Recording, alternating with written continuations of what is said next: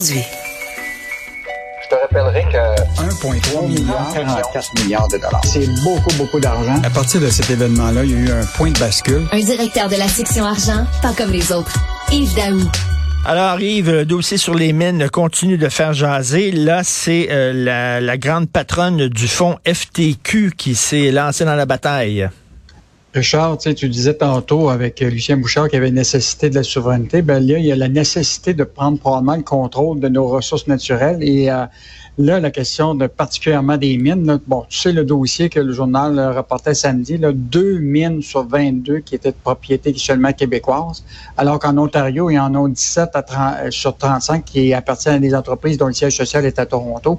Et là, hier, la présidente du Fonds de solidarité a été à la Chambre de commerce du Montréal métropolitain et elle a réagi sur notre dossier et elle a dit il y a une réflexion à faire pour que le qu'on ait une indépendance au niveau minier.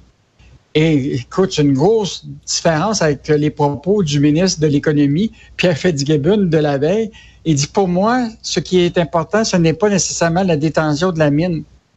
écoute, deux visions complètement différentes du nationalisme économique, de, de, puis on a hâte de voir le nationalisme économique de, du mmh, gouvernement mmh. Legault où il se situe dans ce secteur-là. Alors donc, euh, le, le, le, la grande patronne du Fonds de solidarité promet que le, le fonds va travailler avec des joueurs québécois dans ce secteur-là. Et j'ai bien aimé sa citation quand elle a dit on doit aussi travailler sur la deuxième transformation, sortir tes affaires et les envoyer ailleurs eux les transforment et nous les revendent plus cher. Ben ça n'est pas nécessairement gagnant pour une société. On ne transforme pas assez au Québec. Donc, euh, écoute, c'est quand même euh, euh, des propos qui sont réconfortants parce que on il faut pas oublier que le Fonds solidarité, là, écoute, c'est des actifs de presque 18 milliards au ben Québec. Donc, du capital, il y en a. écoute, il y a encore beaucoup de gens qui investissent euh, euh, dans ce fonds-là, au niveau des actionnaires. Écoute, ils ont plus de 734 000 euh, actionnaires, donc déposants. Puis, écoute, ils ont investi. Hop, on l'a perdu. Monsieur Daou, on l'a perdu, qui est en train de parler sur les mines. Bon, est-ce qu'on passe tout de suite à notre prochain invité? C'est une drôle de journée. Ça arrive comme ça, où il y a des problèmes techniques qui se multiplient. Donc, euh, Yves Daou est toujours là. Oui, Yves. Oui, je suis toujours là. Je t'entends bien. OK. Alors, continue. Tu m'entends, Richard? Oui. Euh, donc, euh, évidemment, là, l'actif euh, de, de, du Fonds de solidarité, donc 18 milliards en actifs. Donc, ils ont cette capacité d'investir dans, dans, le secteur des mines. Donc, c'est des, des propos quand même réconfortants euh, de, de, de, voir qu'il y a encore du monde qui se préoccupe probablement de, de, de notre investissement et du contrôle dans nos, nos ressources naturelles. Et euh, le CN, alors la grande patronne du CN, ne s'excuse pas de la rareté du français au sommet de cette entreprise. Hey Richard, j'écoutais hier, euh, j'étais encore surpris qu'aujourd'hui, on est obligé d'avoir au Parlement du gouvernement canadien une commission sur les langues euh, officielles pour demander à des gens de venir s'excuser parce qu'ils n'ont pas de francophone. Écoute, c'est comme euh, on, recule 20 ans en arrière.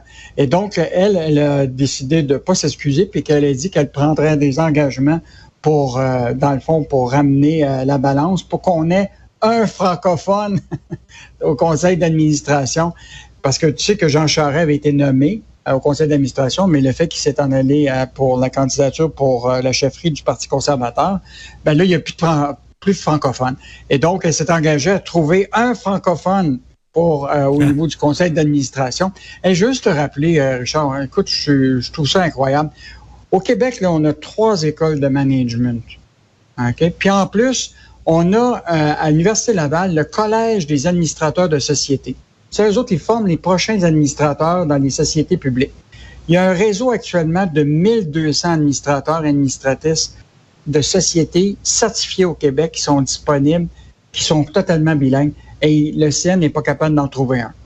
Écoute, euh, c'est incroyable quand même. Moi, je, je, je trouve que c'est, écoute, c'est comme si euh, j'ai l'impression, qu'on les écoute puis on les croit pas. Hein, on est, euh, ils disent qu'ils qu vont. Bon, elle a quand même fait un effort mieux que le PDG de Air Canada. Elle parlait vraiment français dans son introduction, mais après ça, là, oublie les conversations avec les députés en langue française. Elle, il posait des questions en français, puis tout était répondu en anglais. Mais écoute, moi j'ai l'impression qu'on recule de, 20 ans en arrière. Ben oui. Puis pourtant, puis pourtant c'est pas parce qu'on n'a pas des administrateurs bilingues au Québec. Là. Puis dans le fond, le conseil d'administration du CN devrait avoir une représentation presque équivalente à ta population. Donc, ça ne devrait pas être un administrateur euh, francophone, mais ça devrait être trois. Euh, mais là, on va se contenter d'un. Il ne se gêne même pas pour nous mépriser. C'est vraiment euh, hallucinant. Merci beaucoup, Yves. On se reparle demain. Bonne journée. À demain. Au plaisir.